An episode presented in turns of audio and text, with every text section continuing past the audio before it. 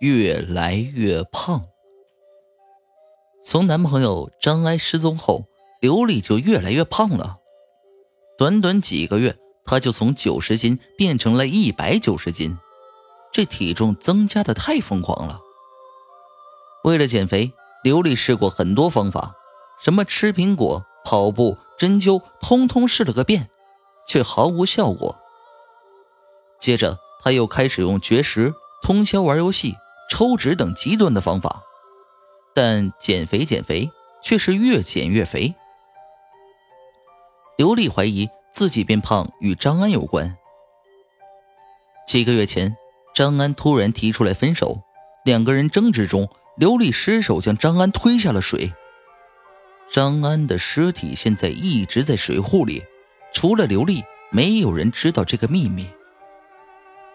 有一次，刘丽去水库游泳，脚突然抽筋儿，他在水里苦苦挣扎，幸好最后被人救了上来。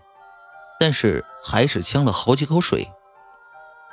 刘丽怀疑那个时候张安的腐肉就随着水一起流进了自己的身体，他们就像细菌一样寄生在体内，繁衍生长，也让自己变得臃肿不堪。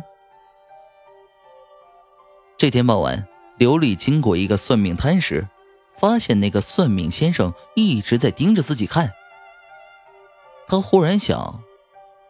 我试了这么多方法，都没瘦下来，不如问问这算命的，看他有什么好办法。